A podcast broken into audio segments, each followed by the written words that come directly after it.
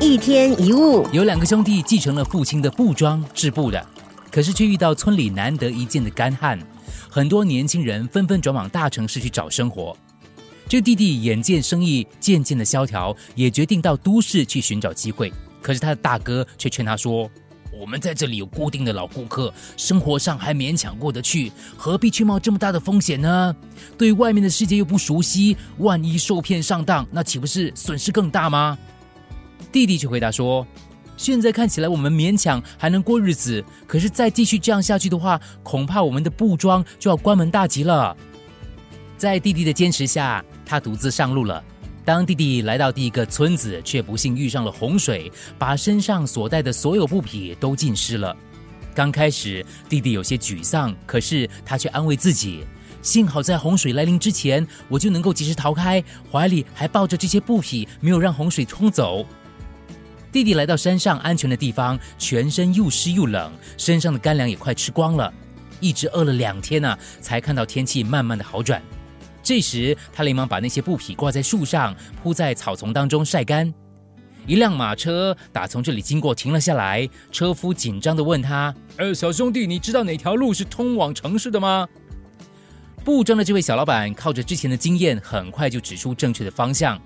就在马车离去不久之后，又掉头回来，从马车里走了一个衣着光鲜的绅士。他望着满地的布匹，来回看了一下，接着对这位弟弟说：“小兄弟，这是你的东西吗？哦，这些花布的样式真是新颖，不如你就把它卖给我吧。我有好几间这样的批发店呢，以后你有货就拿来给我了。”弟弟刚开始以为听错了，在对方拿出银子，他才回过神来，不断的点头道谢。而之后呢，他就跟哥哥搬到城市当中，布庄的生意蒸蒸日上，还开了好多分店。在你遇到不幸的意外的时候，不要让那些沮丧停留太久，试着想想，可能好运还没轮到你。与其先享受，还不如留点期待。那些看起来困难重重的问题，只要突破了，就像倒吃甘蔗，会越来越甜美。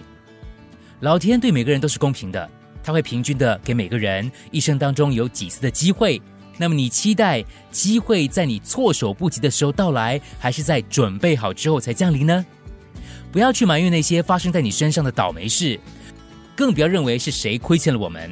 不如先从反省自己着手，找出扭转情势的方法。如果任凭消沉的情绪困扰着我们越久，只会越难从谷底走出来。久而久之，甚至会让不幸接踵而来。唯有积极面对，不放弃希望，才有可能把危机转化为转机。这样迎接你的不会再是厄运连连，而是崭新的局面。与其埋怨自己运气不好，不如把它当成是一种考验，用抱怨的力气来做改变。一天一物。